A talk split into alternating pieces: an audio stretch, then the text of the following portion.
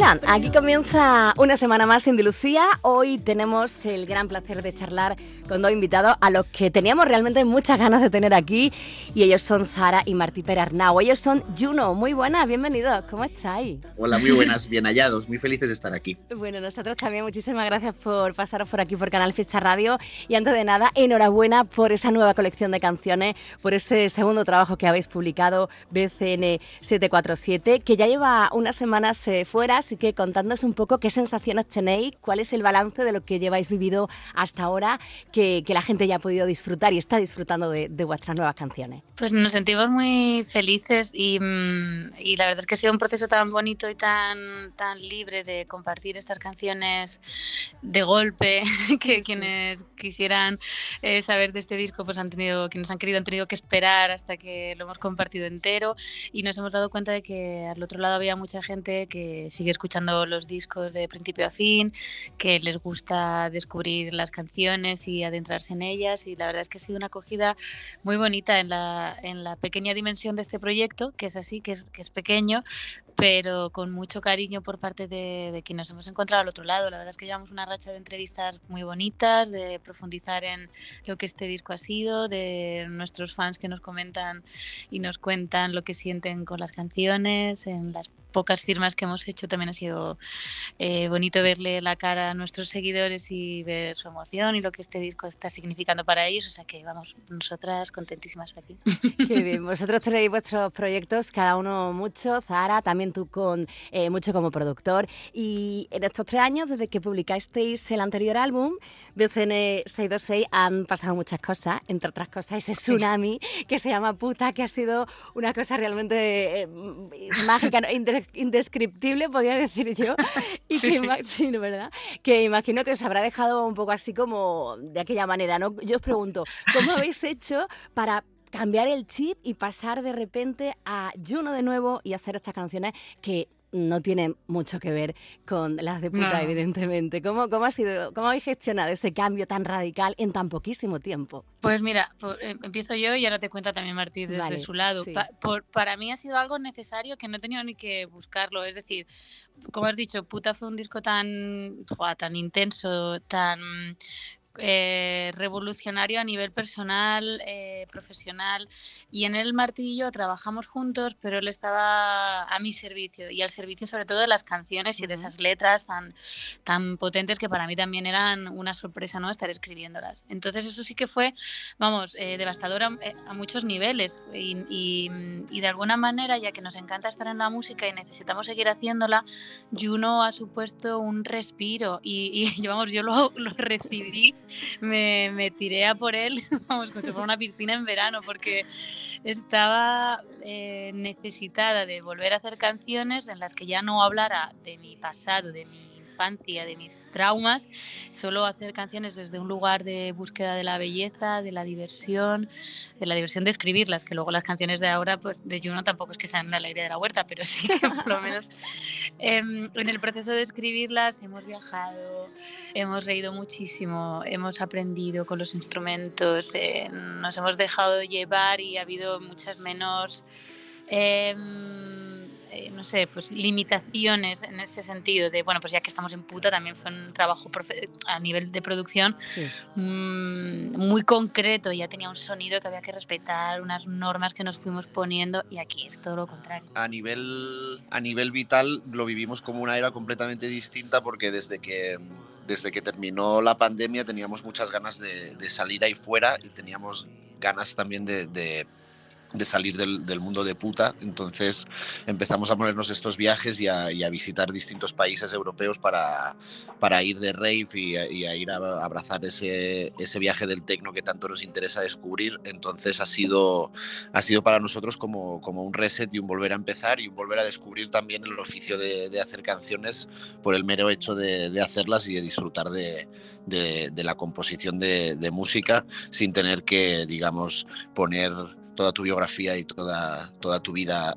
toda tu vida pasada en ello. Entonces ha sido muy sanador.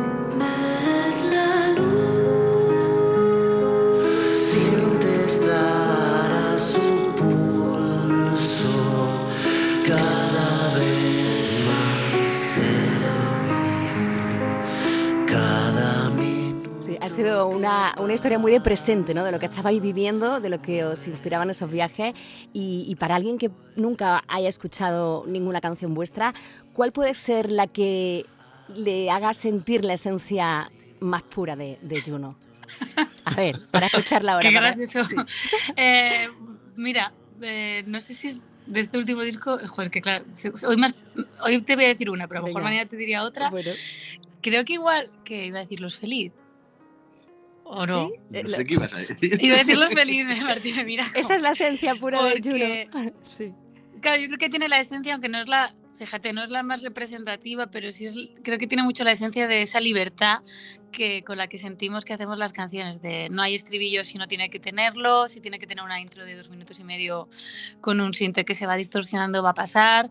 Es una canción que cuando la gente la escucha la primera vez piensa que ya no va a aparecer la voz y que es solo una instrumental y luego te sorprende. Yo creo que eso sí que define mucho eh, quizá la, lo que pasa en Juno que es un patio del recreo donde puedes encontrar una canción como Aniquilación, que sí que tiene su estribillo y que es mucho más, está más arriba, pero a lo mejor escuchar Aniquilación y se, y se piensa que va a ser mucho más accesible, dentro de que es una canción también un poco eh, con una letra quizá eh, así más salvaje, pero se va a pensar que las canciones pueden tener una estructura más convencional y, yo creo que en Juno hay una libertad que, que los felices la representa bastante bien.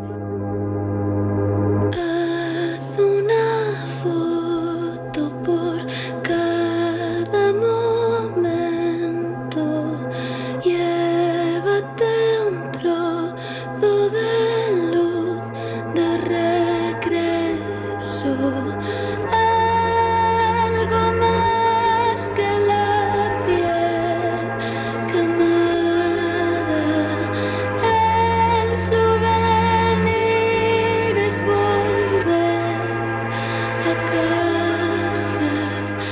Haz una foto por cada momento, llévate un trozo de luz de regreso.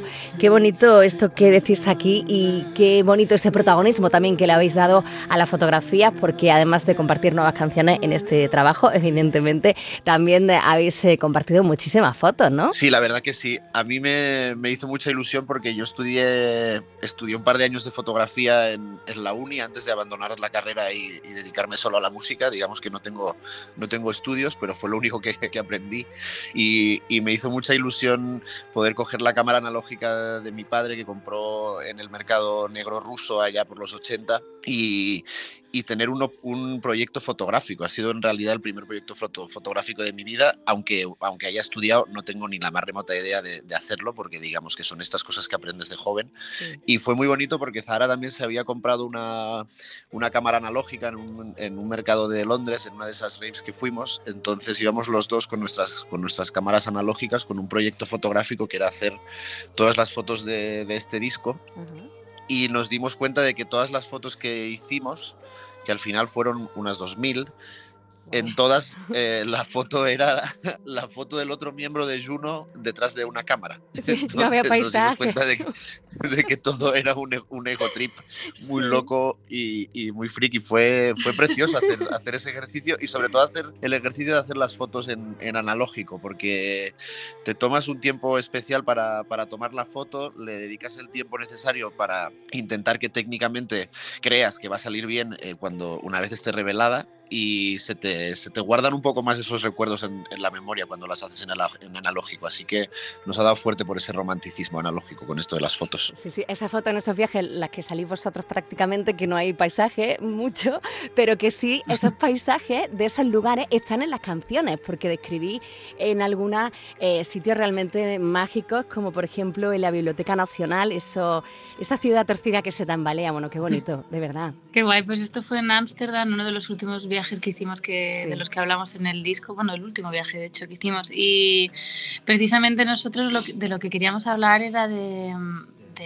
México, de lo que sentimos allí y nos pareció el contraste con, Europa, con una Europa que normalmente em, admiramos o, nos, o, se siente súper orgullosa de sí misma y la estábamos observando que se estaba cayendo literalmente sobre el agua, en plan, me encanta que, que saquemos pecho, me encanta irónicamente que se saque pecho de las fisuras de las naciones, ¿no? que también hablamos de eso en STHR.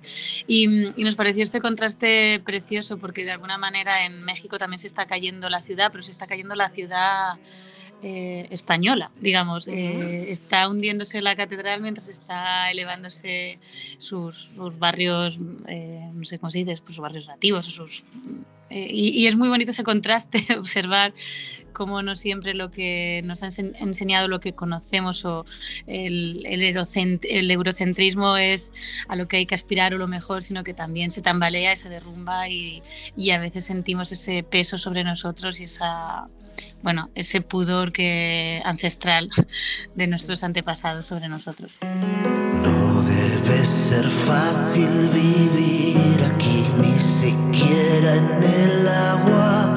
Los edificios caen como libros abatidos, derrotados en la Biblioteca Nacional,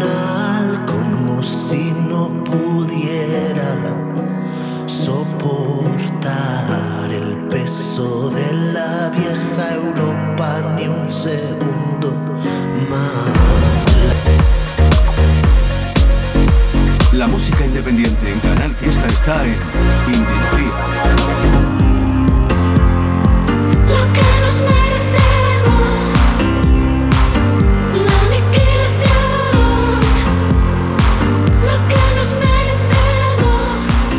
Estamos charlando en profundidad con Zara y Martí Perarnau Cuarto sobre su nuevo trabajo con el proyecto conjunto que tienen Juno y que es un disco maravilloso llamado BCN 747. Y yo os tengo que decir que con este disco a ver, no le pasará a todo el mundo, imagino, pero es uno de esos discos que no te quedas igual cuando lo escuchas en profundidad. Mm, a mí hay canciones que he dicho, escuecen. Esto, esto me gusta, es súper adictivo, pero esto escuece. Por ejemplo, Aniquilación. Esa letra, de verdad, eh, enhorabuena porque habéis dado, yo creo, en el punto de mucha gente que no queríamos que dierais, pero lo habéis conseguido. Sí, sí, sí. Qué guay, qué divertido. Qué guay, muchas, muchas gracias. La verdad es que es que creo que hemos hecho un ejercicio de, honestidad como seres humanos y, creo que lo que nos pasa en la letra de aniquilación es algo que, que le pasa a mucha gente todos los días o que o este digamos esta dependencia que tenemos todos del, del móvil y de, de, la opinión ajena y de, de, los likes en las redes sociales creo que es algo que algo de lo que nadie se escapa que realmente a menos que tengas un teléfono de de los 2000 sin, sin pantalla y sin WhatsApp, estás, eres preso de, de, este sistema. Entonces creo que es una, creo que es una canción que, que no solo habla de nosotros, sino que habla de, de todo el mundo, de algo que, que, todo el mundo puede, pues puede, puede relacionarse con ello. Es como cuando nos confinaron, que confinaron a todo el mundo, entonces era algo que, que, todo el mundo podía, podía entender. Con esto de los móviles creo que es algo que todo el mundo puede entender también. Hay pocas cosas en el, en el mundo que todos los seres humanos tengamos en común y una de ellas es que estamos, estamos enganchados ahí detrás de, de una pantalla y somos presos de, de nuestro ego y de, de las opiniones de, los demás. Exacto como nos, como nos creemos ajenos en realidad ¿no? de esa contradicción también de formo parte de este sistema, este sistema me repugna, voy a criticarlo desde mi, desde mi sofá, voy a ver como todo lo que hay en realidad no, no hay nada genuino y cuando estás ahondando en esa crítica y en, ese, en esa malicia de, odiar a todo el mundo y odiar a todas las personas, te das cuenta de, que tú también eres una persona odiable, ¿no? obviamente no te escapas. Entonces, es, bueno, en realidad queríamos hacer una canción sobre los demás, pero eh, nos dimos cuenta de que mm, solo el hecho de hacer esta canción nos convertía en uno de ellos. no teníamos más remedio que incluirnos, claro. Somos una solo una pieza más en este engranaje obsesionado consigo mismo. No podemos escapar, somos unos zombies más entregados plenamente a su servicio. Han vencido, hemos vendido lo que somos que habéis dicho lo de ese sometimiento a los likes, ¿no? a la aprobación general continua, en alguna ocasión eh, os he escuchado decir que reivindicáis el hacer música sin tener que gustar, ¿no? El hacer la música que os gusta a vosotros y luego pues ya se verá. Algo que me parece súper interesante y también necesario para tener esa libertad creativa incluso vital, que, rompa, ¿no? Que rompa con esa norma no escrita de tener que agradar siempre a, todo el mundo, sí o sí. Totalmente, de hecho también eh, por algo será es una canción que habla de eso, de precisamente esa presión que sentimos, yo creo que lo difícil que es liberarnos de ella.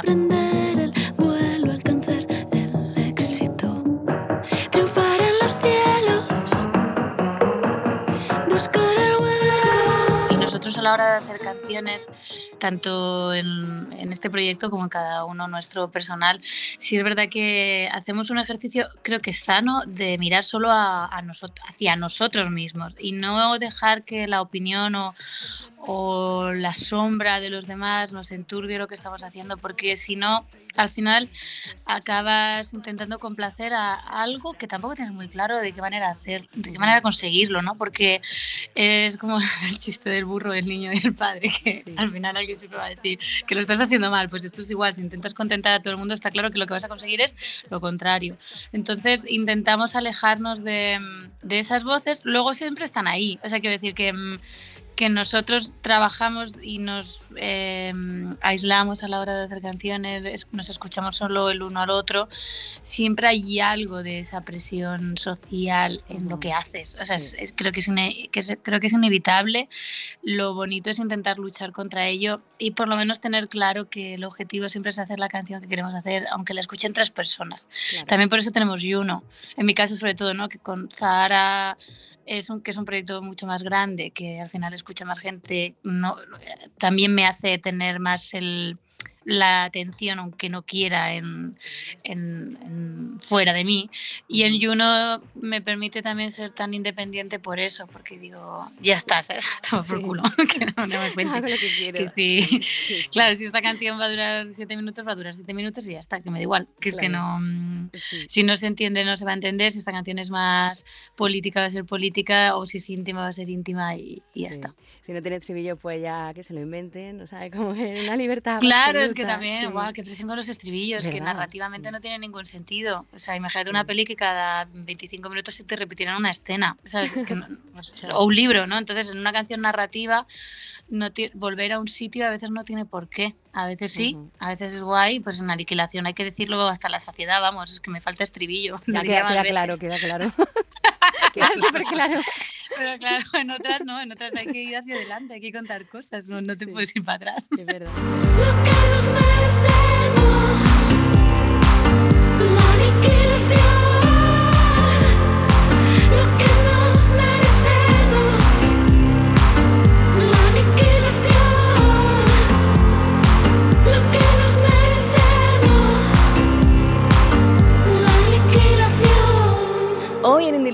Estamos charlando con Zara y con Martí Perarnao Cuartos sobre su proyecto Juno, sobre ese álbum que se llama BCN 747, que además es el título de uno de los temas que en él se incluyen. ¿Y qué significa exactamente BCN 747? Porque son varias cosas, ¿no? Según tengo, tengo entendido.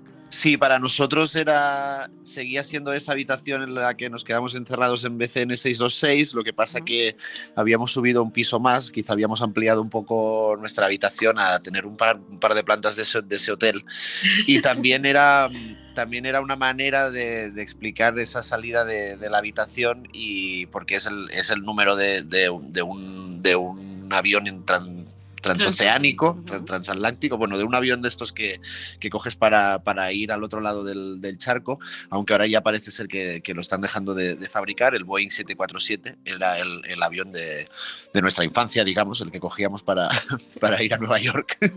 y era una manera de, explicar eso de que los, los Juno ahora salen de, la habitación, se suben a un avión y, y, empiezan a ver mundo. Y luego también fue una, fue una habitación real de, un hotel de Barcelona en el, en el que estuvimos cuando estuvimos estuvimos tocando en la sala Bars presentando el primer disco, nos alojamos en la, en la 747 y, y la letra de la primera canción del disco habla justo de, de esos días que pasamos en ese, en ese hotel que todavía estaba el confinamiento y, y Barcelona estaba cerrada a calicanto y para hacer el concierto tuvimos que hacer verdaderas, verdaderos malabares y habla un poco de, de esa primera estancia en un hotel y esa primera piedra que construyó luego el, el resto del disco, la primera piedra de nuestra, de nuestra pequeña catedral, de nuestra pequeña sagrada familia. Y también eh, habéis dicho en alguna ocasión que es una hora, ¿no?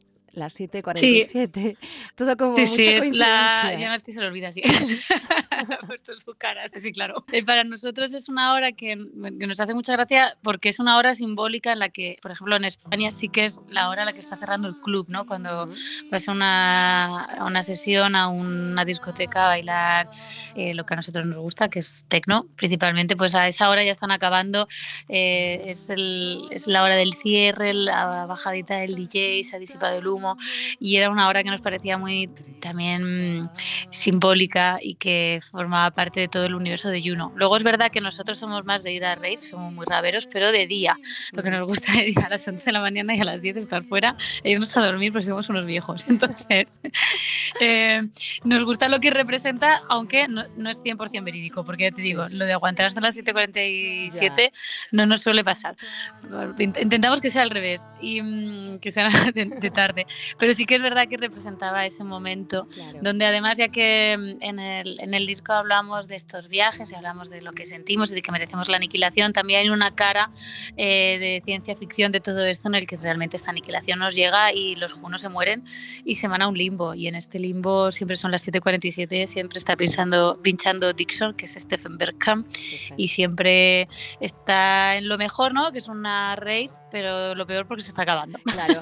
De hecho, yo había pensado que el Limbo Tour que estáis ya llevando a cabo, por cierto, que todo el mundo apunte en Granada el 14 de abril y el día 15 de abril en Sevilla, van a estar lleno. Bueno, pues en este Limbo Tour que podríais haber empezado los conciertos a las 5.47 de la mañana y acabar justo a las 7.47. Pero claro, ahora al decir, que, al decir que, que preferís ir de día, o si no hubiera sido así seguro. No, no, no. Claro, esto es, es, un, es una metáfora. Sí, Vamos sí. a dejarlo ahí, porque la realidad es que somos unos viejis y no, no nos da. Pero, por ejemplo, nuestro Limbo Tour sí que, intenta, sí que intentamos invitar a la gente a morirse ah, solo durante un par de horas. Un planazo, un planazo. Planazo para viernes. ¿Dónde va a morir? Nada, a morirse todo Dios, venga. Eh, no os preocupéis que luego os vivos otra vez. Sí. Vamos, nuestra intención es que sea esto sí que sea muy muy metafórico, sí. que sea un que cuando entren en nuestro pues ya sea en Granada o en Sevilla, que cuando entren el Teatro de la Cartuja eh, o en Granada, pues que mmm, dejen atrás todo lo que han vivido, todo lo que ha pasado, que sientan de verdad que entran en un limbo, que no miren el reloj porque ya le decimos que son las 7:47 de la mañana, o sea, da igual que, que sean las 8 de la tarde. Sí, sí, esto no va no va a cambiar y durante esas dos horas que van a estar ahí, que el concierto dura un poquito menos, pero bueno, toda la experiencia intentamos que sea de un par de horas, uh -huh. eh, se dejan llevar por nuestra propuesta de también muertitos, o sea, aquí morimos todos, no se preocupen, y luego volvemos todos a la vida y ya está, tan felices. Todo se puede comprar en la mansión de los espejos, menos la mirada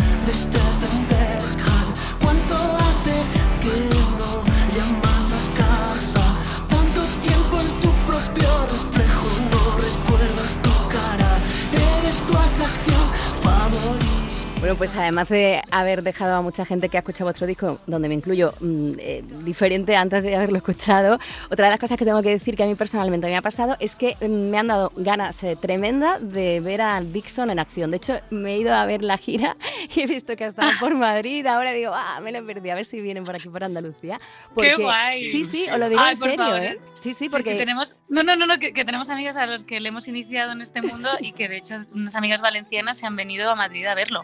Y ahora lo van siguiendo por el mundo por esto, porque aparte de ellas lo han visto pinchar justo en la sesión eh, de la que hablamos en la canción Stephen Bergham, que fue sí. en un brunch, en un brunch de Parque Madrid, una sesión de día, de lo que aquí nos gusta. Y salieron enamoradas y luego un, una de ellas me preguntaba, pero ¿dónde hay un DJ así? ¿Quién, hace, quién pincha de esta manera? Digo, hija, Dixon, es que solo hay uno. Claro, Y además, al decir, aparte ya de todo lo que es el universo sonoro que, que tiene, en el que en parte os habéis inspirado, decir que todo se puede comprar menos su mirada, eso yo he dicho, bueno, tengo que ver a este señor como sea ya. Pero no, te rompe el corazón. O sea, nosotros tenemos un enamoramiento platónico con él, de, sentimos que es nuestro padre. Sí, sí realmente es un, es un, genio de la música electrónica y lo, y lo, que hace, puedes ver a muchos, a muchos DJs increíbles y la verdad que, que, que hay grandes nombres, pero él es verdad que casualmente nació en, en Alemania del Este, se curtió, toda su infancia se curtió en, en, en el sistema de la RDA, en, el, ese antiguo sistema socialista, y fue de los primeros en visitar las, las, el nacimiento del tecno y de los primeros clubs de Berlín. Entonces se ha curtido durante todos los 80 y los 90 haciendo viajes distintos y, inventando música electrónica. Entonces de repente verlo ahora con todo ese, ese peso de, de la historia en sus hombros, inventar nuevas músicas y hacer esa mezcla que hace en directo, la verdad que es, que es único y además tiene una visión para el pop que, que, también es muy especial y cualquiera que, es, que no se haya iniciado en la música electrónica puede ser un, gran, un gran inicio, porque la verdad que lo pone, lo pone fácil y te hace un viajecillo musical muy, muy disfrutón. Sí, pero si luego eres ya, ya estás iniciado, también lo hace tan, tiene tantas capas su manera de hacer música que, que, lo puedes disfrutar a muchos niveles, desde el desconocimiento y me da miedo la rave a ver que me lo hagan fácil, hasta ponernos como hicimos nosotros a su lado, ver sus manos, ver su viaje y sentir una admiración profunda y sentir que eso es la música, ¿no? El que alguien lleve los mandos, te lleve, te transporte y te aleje de donde estás y te haga sentir unas cosas únicas que solo pasan ahí. Así que eso se lo debemos a Dixon. Bueno, a eh, muchos otros, pero Dixon sobre todo. Dixon, si nos escuchas desde Alemania a través de la web, aquí tienes parte de tu futuro equipo de marketing y promoción, porque realmente... Mira, o nos ponen una, orden de alejamiento, porque estoy asustado ya. Reunión de en de los espejos. Sobrevuelan en círculos buscan donde esté yo el reflejo de su próximo alimento. Stephen Beckham es el nombre de pila del DJ alemán Dixon y es además una de las canciones que se incluyen en ese nuevo trabajo de Juno. Hoy con nosotros en Indilucía, ese álbum titulado BCN 747 y que vamos a veros seguro en directo el día 14 de abril en Granada, en el Teatro Caja de Granada y el 15 de abril en el Auditorio Nesa en Cartuja de Sevilla. Martí, Zara, Zara y Martí, que ha sido un placer haber estado charlando hoy con vosotros. Muchísimas gracias. Un placer, ha sido muy divertido. Muchas gracias. Nos vemos en Andalucía y tenemos muchas ganas de tocar en Granada y en Sevilla. Sí, dos ciudades Que, en las que hemos sido muy felices con nuestros proyectos individuales, con Juno también y deseando volver. Claro, bueno, Zara, antes de que vayáis, ¿echas de menos Andalucía? Cuando estás por ahí, no sé, ¿te acuerdas? ¿Qué, qué echas de menos? Sí. de menos de nuestra bueno, Granada, Granada es que para mí fue mi... Mm, Todo el rato. Sí. Yo lo veo. claro, sí que bajo a Úbeda, bajo mucho a Úbeda a ver a mi familia, pero eh, en Granada es verdad que, mm, que viví cosas fantásticas y únicas, ese amor que hay por la música, em, la variedad que hay, es una ciudad que, vamos, a mí me tiene enamorada. Estuve hace unos meses solo por estar un día con un amigo, disfruté de una sesión de Monet pinchando con Nosferatu la peli, dije, pero esto cómo es, cómo sigue siendo esta ciudad fantástica con esta oferta cultural increíble que no se, no se acaba. Y es una ciudad a la que siempre, a la que siempre quiero volver y vivir otra vez. Ya no sé si pasará, porque cada vez veo que todos estos sueños que tienes cada vez cuesta más volverlos a realizar, pero sí que me encanta y, amo mucho Andalucía, lo que he vivido allí y lo que, y lo que hay. Pues aquí te esperamos el día 14 de abril en Granada, el 15 en eh, Sevilla. Martí, a ti también, claro, tenéis que venir los dos. Esa simbiosis que se llama Juno. Hombre, si no, si no, no, no vale. Es un rollo, claro. No, no rula no, no, no, no rula. No rula. Bueno, pues eh, que un placer, como siempre, todo lo mejor eh, para vosotros y, y gracias por haber estado aquí. Muchísimas gracias. Un placer, gracias.